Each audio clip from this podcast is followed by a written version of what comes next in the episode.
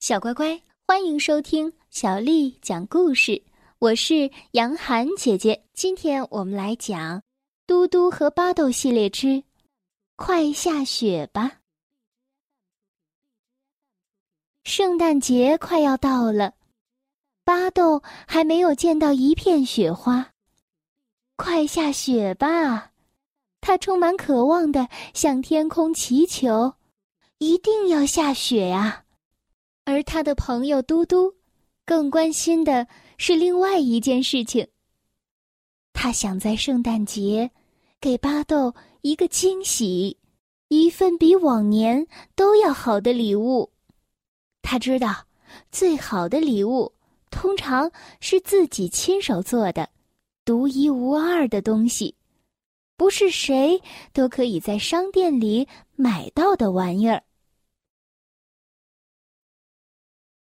有一年，他给巴豆做了一架鲜红色的雪橇，他们把它命名为“莴歌地号”。还有一年，他送给巴豆一盆神秘的盆栽，他们等了半个冬天，看它如何开花。去年圣诞节的时候，他送给巴豆一艘真正的木筏，叫做“睡莲女王号”，足够两个人坐下。他们等不及到春天的时候，就让它下水了。可是到了今年的时候，嘟嘟真的被难住了。巴豆喜欢待在家里，他是一位厨师、一位园丁和一位画家。他喜欢树、鸟和自己家的后院儿。给这样的一位老朋友，送什么样的圣诞节礼物呢？什么样的礼物？才合适呢。当然，同样的问题也困扰着巴豆。有一年的时候，他为嘟嘟织了一件像知更鸟蛋那么蓝的毛衣；有一年，他送给嘟嘟一个练平衡的紫色球；还有一年，巴豆做了一个巨大的圣诞布丁，他们开心的吃了整整一个月。巴豆非常了解嘟嘟，他的朋友喜欢远足、冒险和陌生的地方，喜欢地图、装备和变化无常的气候。他勇敢、有胆量，总是那么快乐。他是自己最好的朋友。可是今年，该送什么给这位老朋友呢？巴豆打电话给表妹奥比尔，征求她的意见。奥比尔说：“哦，最好是一个能抱在怀里的小东西，比如说亲手做的玩具娃娃。”巴豆问：“送给嘟嘟吗？”奥比尔甜蜜的回答道：“我觉得他会喜欢。”嘟嘟打电话给奥比尔，问的也是同样的问题。他还是那句话：“哦，一个亲手做的玩具娃娃就行了。”嘟嘟有点摸不着头脑了。玩具娃娃，奥比尔说：“啊，就是一种又柔软又小巧的东西。”于是，在那天晚上，就开始。下雪了。第二天早上，嘟嘟和巴豆醒来的时候，看到了一个全新的世界。雪静静的下了一整夜，万物都被覆盖在晶莹的白雪之下了。嘟嘟叫道：“滑雪板，滑雪板在哪儿？”巴豆急切的喊着。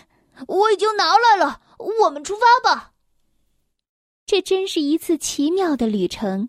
两个朋友沿着林间小路静静地向前滑着，身边的美景令他们感动。当他们停下来休息的时候，巴豆说：“我真希望能把这个早上带走，放到口袋里，永远的保留它。”嘟嘟赞叹道。我也是，真是太美了。可是到了晚上，天开始下起了大雨。巴豆抗议道：“哦，不！”第二天的时候，壮观的雪景都不见了。嘟嘟皱起了眉头：“我简直不敢相信。”巴豆难过的说：“我也不敢相信，我已经准备好了去滑雪的。”唉，巴豆顿时没了精神。转眼间，圣诞节也快到了，不管下不下雪，它还是近在眼前。于是，两个朋友又兴致勃勃的忙碌起来。嘟嘟把自己关在地下室的工作间里，所有的业余时间都花在了礼物上。他终于有了一个灵感。而巴豆则藏在阁楼上，埋头忙碌着。到了圣诞夜，两个朋友从工作间里出来了，各自带着一个包装漂亮的东西。嘟嘟问：“你想不想现在就打开礼物？”巴豆说：“我们等到明天吧，呃，等奥比尔来。”在窝地咯咯窝咯地，圣诞节的早晨充满了期待。奥比尔很早就到了，因为他最小，所以他第一个打开了礼物。他既惊奇又感激。你们怎么知道我想要什么？巴豆说：“只不过是幸运的猜到了。你给他起个名字吧。”奥比尔说：“哦，我要先分清楚他们谁是谁，一个可能是嘟嘟，另一个可能是巴豆。”巴豆问：“那哪个是巴豆呢？”嘟嘟问：“哪个又是嘟嘟呢？”我来告诉你们吧，他们两个是最好的朋友，只不过性格不一样。哦，呵呵。两个朋友一起说：“圣诞节快乐！”嘟嘟满脸笑容的把一个大大的礼物送给了巴豆。他的朋友小心翼翼的拆开了包装，原来是一个小推车。巴豆说：“我喜欢它。”嘟嘟得意的说：“这是我自己做的。”我知道。还要告诉你的是，不管下不下雪，它都可以当雪橇来滑。奥比尔说：“那我们明天……哦不，我们今天就去滑吧。”巴豆说着，也祝福你圣诞快乐。给，这是给你的礼物。巴豆送上了他的礼物。嘟嘟还想保持镇定，可是他也按耐不住了。巴豆害羞地说：“这是你和我。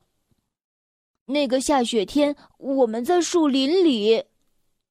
哦，原来是一幅画。”嘟嘟说：“真的是太完美了，我们都在里面。”说着，他朝后退了一步，欣赏着好朋友的作品。这，就是。嘟嘟和巴豆系列之，快下雪吧，小乖乖！今天的故事就为你讲到这儿了。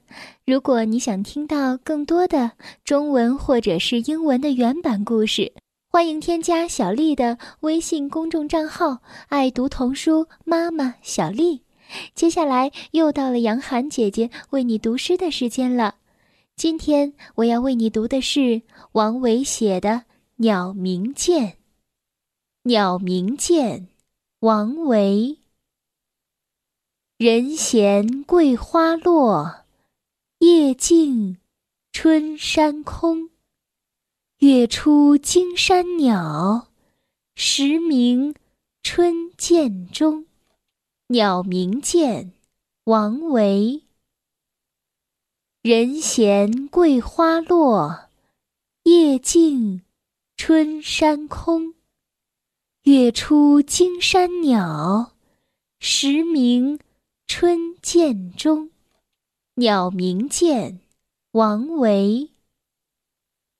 人闲桂花落，夜静春山空。